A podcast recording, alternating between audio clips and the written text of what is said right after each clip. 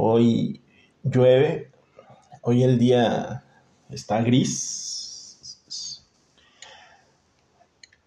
Y estaba recordando cuántas veces maté a mi mamá.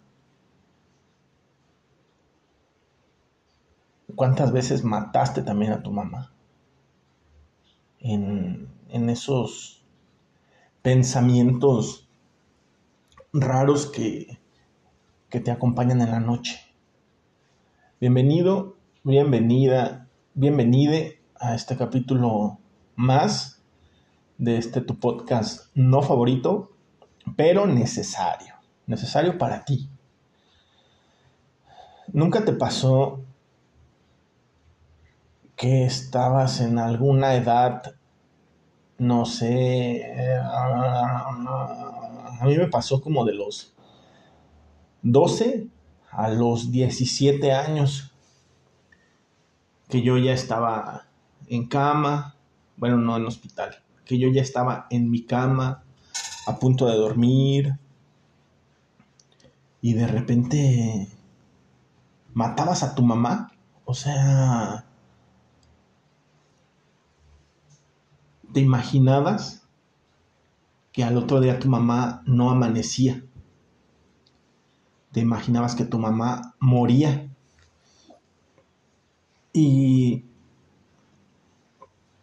sentías esa cosa que dicen que se... Sientes que te viene el mundo encima.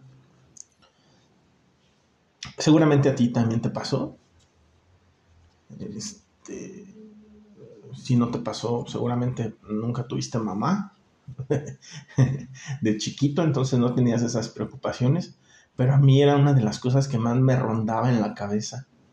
Y, era justamente cuando había este tipo de climas como hoy, que, que está todo gris, que hay lluvia, eh, pero no es, no es lluvia fuerte.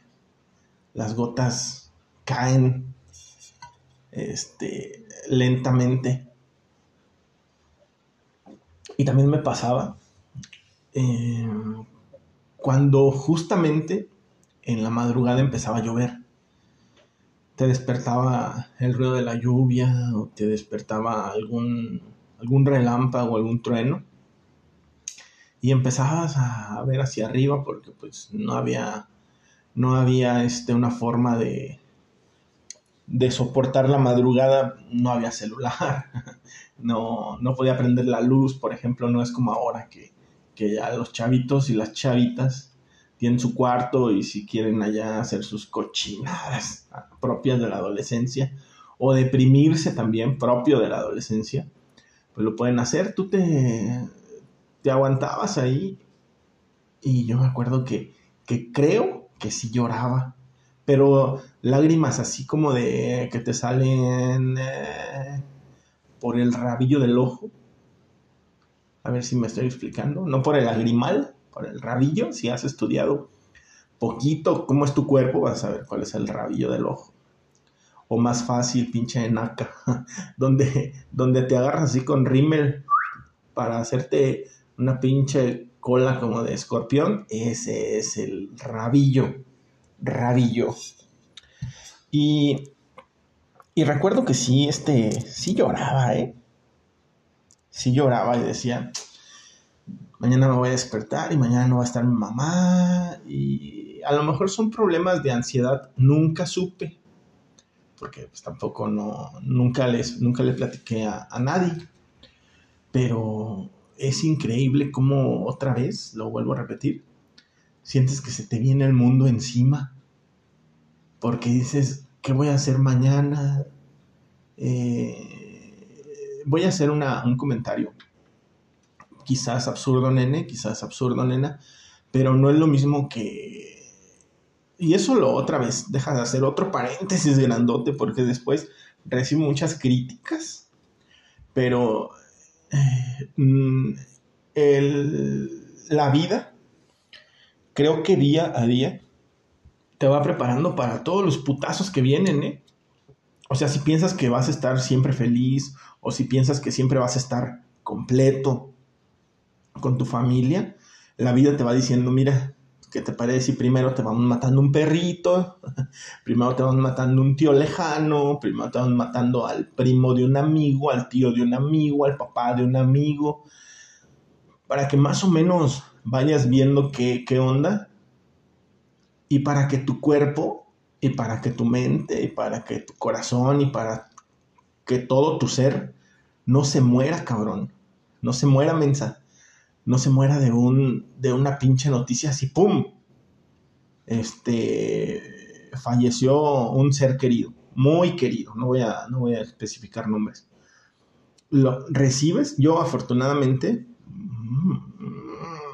hay otro paréntesis, yo tengo, yo tengo a mi mamá viva, que, que tristísimo el día que fallezca, lógicamente porque pues pasaré a ser uno de los tantos huérfanos de este mundo, pero también con unas drogas horribles porque la señora no, no trae ahorita en qué caer, o sea, no, no, no, no quiero decir que no tienen que caerse muerta, porque suena muy feo, pero a ti a lo mejor te dejan algo, nene, o a ti, nena, a mí me dejarán una pinche deuda de enterrar a alguien.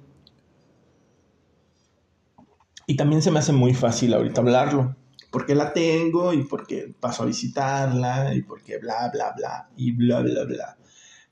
Pero, lógicamente, y ahí sí no, no me dejarás mentir, porque tú no me dejas mentir la muerte de una mamá se debe sentir diferente ya cuando rebasas tal vez los 30. Deberíamos de ser como de los 18, ya para arriba dices, ay, güey, ya, ya, ya se chingó lo que tenía. Otra, yo no estoy a favor de que la gente se muera joven o que la gente se muera vieja, yo nada más es mi opinión que como tú sabes, viene de una pinche ignorancia que ya hasta me da miedo tan, ser tan ignorante. Entonces, mataba a mi mamá en el sueño o en la en, despertaba y decía, Ay, mi mamá se muere en el pensamiento. Y al otro día la volví a ver y estaba viva, pero nunca lo celebré.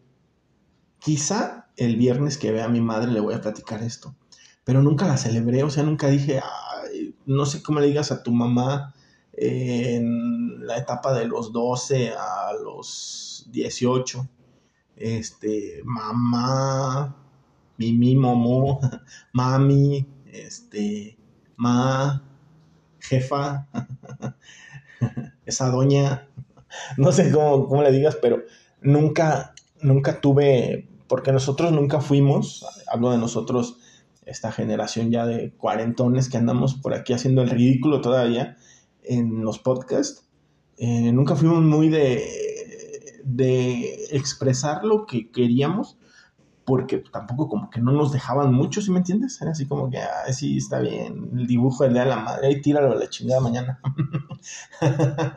y todas esas cosas. Pero creo que sí debería ser eso un día, necesito irme a dormir a la casa de mamá, soñar que está muerta y pum, que la, la mañana está muerta.